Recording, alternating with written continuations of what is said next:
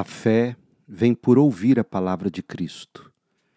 Hoje, na carta de Paulo aos Romanos, capítulo 6. Esta é a palavra de Deus.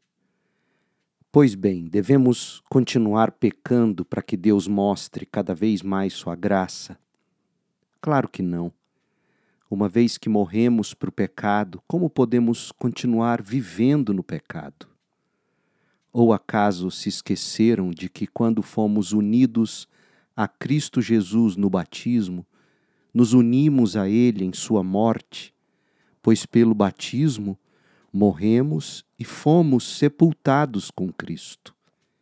E assim, como Ele foi ressuscitado dos mortos pelo poder glorioso do Pai, agora nós também podemos viver uma nova vida uma vez que nossa união com Cristo se assemelhou à sua morte, assim também nossa ressurreição será semelhante à ressurreição de Cristo.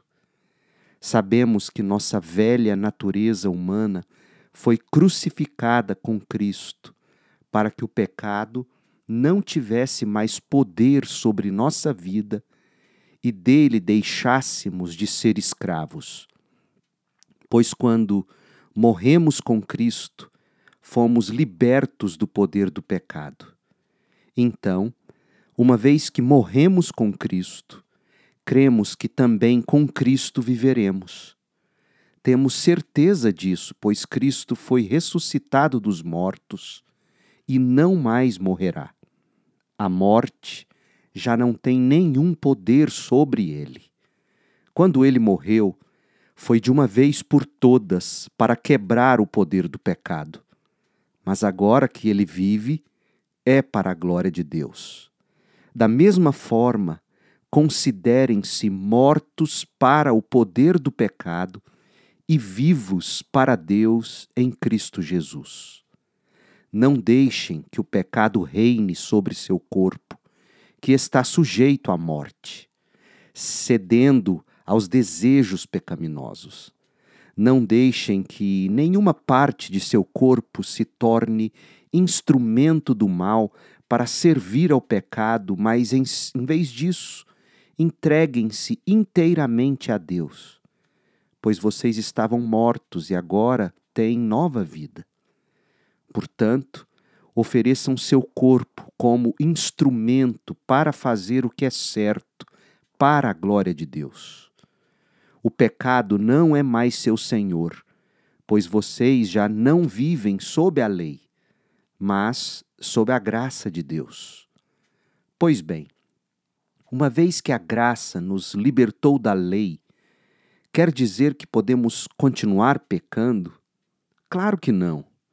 Vocês não sabem que se tornam escravos daquilo a que escolhem obedecer? Podem ser escravos do pecado, que conduz à morte, ou podem escolher obedecer a Deus, que conduz à vida de justiça.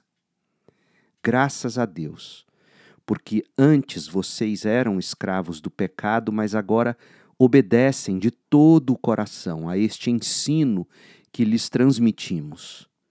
Estão livres da escravidão do pecado e se tornaram escravos da justiça uso o exemplo da escravidão para ajudá-los a entender isso tudo, pois sua natureza humana é fraca.